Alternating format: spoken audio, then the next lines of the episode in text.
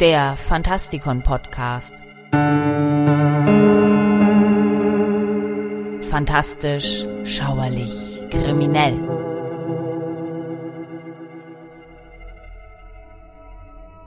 Hallo Freunde draußen an den Radiogeräten. Während der goldene Oktober uns langsam auf den kommenden Winter einstimmt und Halloween vor der Tür steht, ändern sich auch die Lesegewohnheiten zu dieser Zeit. Die Geschichten werden meist unheimlicher und man erfreut sich an so manchem Klassiker, während man mit einer Tasse Tee in der Hand einen leichten Schauer durchaus begrüßt. Mein Name ist Michael Percampus und heute wollen wir uns kurz etwas in den Moorlandschaften umsehen. Dazu habe ich euch drei Bücher mitgebracht, die zum Besten gehören, was die Gothic Novel zu bieten hat. Wer sich für dieses Genre interessiert, der findet eine Sendung über die Anfänge der Schauerliteratur im Fantastikon Podcast.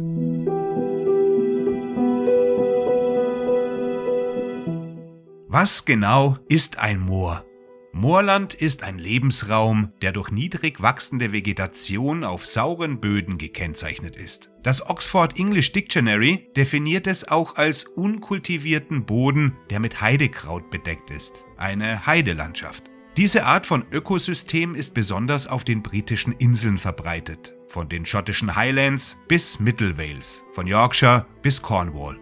Für viele britische Bürger war ein Spaziergang in den Mooren die erste Möglichkeit, der Hektik des Hauses oder der Stadt zu entfliehen und einfach in der Natur zu sein und nachzudenken. Kein Wunder also, dass diese Landschaft im frühen 19. Jahrhundert von Künstlern, Dichtern und Schriftstellern zunehmend romantisiert wurde. Aber die Moore haben auch ihre Schattenseiten.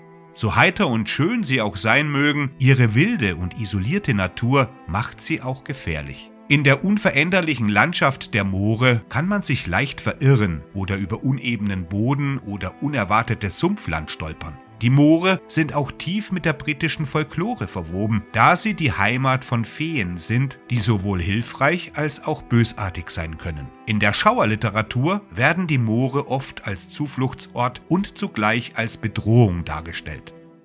Unser erstes Buch heißt Jane Eyre und ist von Charlotte Bronte. Die Autorinnen, die vielleicht am meisten dafür verantwortlich sind, dass die englischen Moore zu einem ikonischen Schauplatz der Schauerliteratur wurden, waren die Bronte-Schwestern. Charlotte Bronte und ihre Geschwister wuchsen in West Yorkshire auf und verbrachten einen Großteil ihrer Kindheit mit der Erkundung der umliegenden Moorlandschaften. Charlotte und ihre Schwestern blieben ihr ganzes Leben lang in dieser Gegend, und so ist es nur logisch, dass die Umgebung, die sie so sehr liebten, auch in ihre Werke Eingang fand.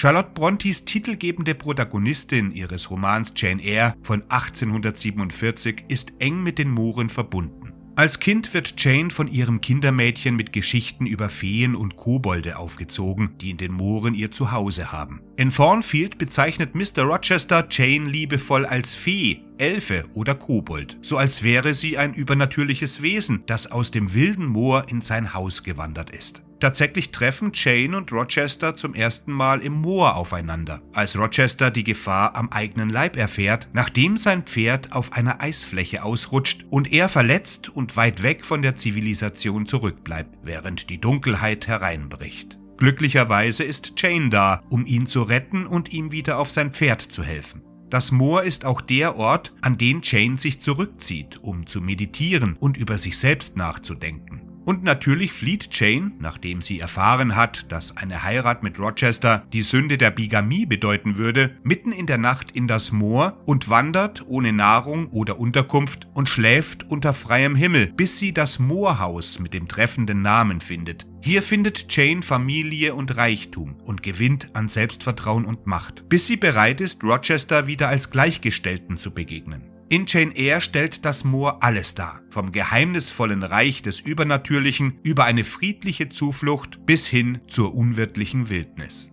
Unser zweites Buch trägt den Titel Sturmhöhe und stammt von Emily Bronte, denn das Moor spielt auch in einem Roman einer anderen Bronte-Schwester eine wichtige Rolle. Im Original heißt es Wuthering Heights und es stammt von 1847. Hier stellt das Moor einen Grenzbereich zwischen den beiden Häusern Thrushcross Grange und Wuthering Heights dar. Und seine Wildheit ermöglicht es, dass es ein Ort ist, an dem die Grenzen der Gesellschaft überschritten werden und Cathy und Heathcliff sich einer Beziehung hingeben können, die über die soziale Klasse hinausgeht. Heathcliff ist eng mit dem Moor verbunden, wie man schon an seinem Namen erkennen kann, der das Synonym Heide enthält. Seine Stimmungen sind stürmisch, wie die Wuthering-Stürme, für die die Moore bekannt sind. Wie die elfenhafte Jane wird Heathcliff oft mit einem übernatürlichen Wesen verglichen, in diesem Fall nicht mit einem verführerischen Feenwesen, sondern mit einem Teufel oder einem Kobold des Satans. Und das Moor ist der Ort, an dem das Übernatürliche zu Hause ist, was sich besonders an den Geistern der Geschichte zeigt.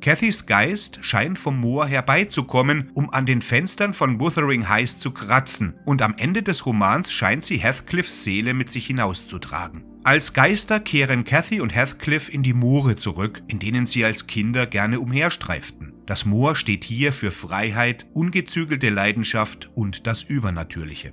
Als drittes und letztes Buch für heute haben wir Jamaica Inn von Daphne du Maurier. Denn die Brontes waren nicht die einzigen, die über die Moore schrieben. Fast ein Jahrhundert später und am anderen Ende des Landes zeigte Daphne du Maurier in ihrem Roman Jamaica Inn von 1936, wie furchterregend die Moore sein können. Die titelgebende Taverne ist eine reale Einrichtung im Bodmin Moor in Cornwall im Süden Englands. In diesem Roman kommt die junge Mary Yellen nach dem Tod ihrer Eltern zu ihrer Tante und ihrem Onkel in das Gasthaus. Auf der langen Fahrt über die karge Landschaft des Moores zu dem abgelegenen und trostlosen Ort des Gasthauses denkt Mary, kein Mensch könnte in diesem öden Land leben und wie andere Menschen bleiben. Selbst die Kinder würden verdreht geboren werden, wie die geschwärzten Ginsterbüsche, gebogen von der Kraft eines Windes, der nie aufhört. Diese unheilvolle Charakterisierung des Moores gibt den Ton des Romans vor. Wie die wilden Jugendlichen in Sturmhöhe vergnügt sich Mary Yellen mit der Erkundung des Moores, doch sie ist sich der Gefahren durchaus bewusst. Sie erfährt vom Bruder ihres Onkels, der eines Sommers im Moor ertrank, obwohl er sein ganzes Leben dort verbrachte. Einmal droht ihr ein ähnliches Schicksal, nachdem sie an einem Winterabend zu weit gegangen ist und sich in der dunklen Wildnis verirrt hat. Mary findet auch bald heraus, dass das Moor von Dieben und Mördern bewohnt wird und dass die Einöde den perfekten Zufluchtsort Ort für alle Arten von Verbrechen bietet. Doch der gefährlichste Bösewicht des Moores ist der, den Mary am wenigsten vermutet. Francis Davy, der Pfarrer aus der nahegelegenen Stadt, entpuppt sich nicht nur als Anführer der Verbrecherbande, sondern auch als Heide, der die Religion der Druiden wiederbeleben will. Seine heidnischen Neigungen scheinen ihm eine besondere Verbindung zum Moor zu geben, und nachdem er Mary entführt hat, kann sich Davy in der Dunkelheit und ohne jede Straße einen Weg durch die gefährliche Wildnis bahnen. Doch das Moor wendet sich sogar gegen seinen Verehrer Davy und ein Nebel hält ihn lange genug gefangen, dass Marys Retter ihn einholen und töten können. Dies ist vielleicht eine der düstersten Darstellungen der Moore in der Gothic Fiction. Die Schauerliteratur erlaubt zwar die Ausschweifungen der jugendlichen Freiheit, aber immer mit der Erinnerung, dass Tod, Gewalt und die unbändigen Kräfte der Natur gleich um die Ecke lauern. Das war's für heute. Wenn ihr die Artikel für diesen Podcast nachlesen wollt, dann besucht die Seite veranda.michaelpercampus.net. Dort gibt es noch weitere Podcasts und noch weitere Artikel zu diesem und zu anderen Themen. Ich wünsche euch bis zum nächsten Mal eine gute Zeit. Gehabt euch wohl.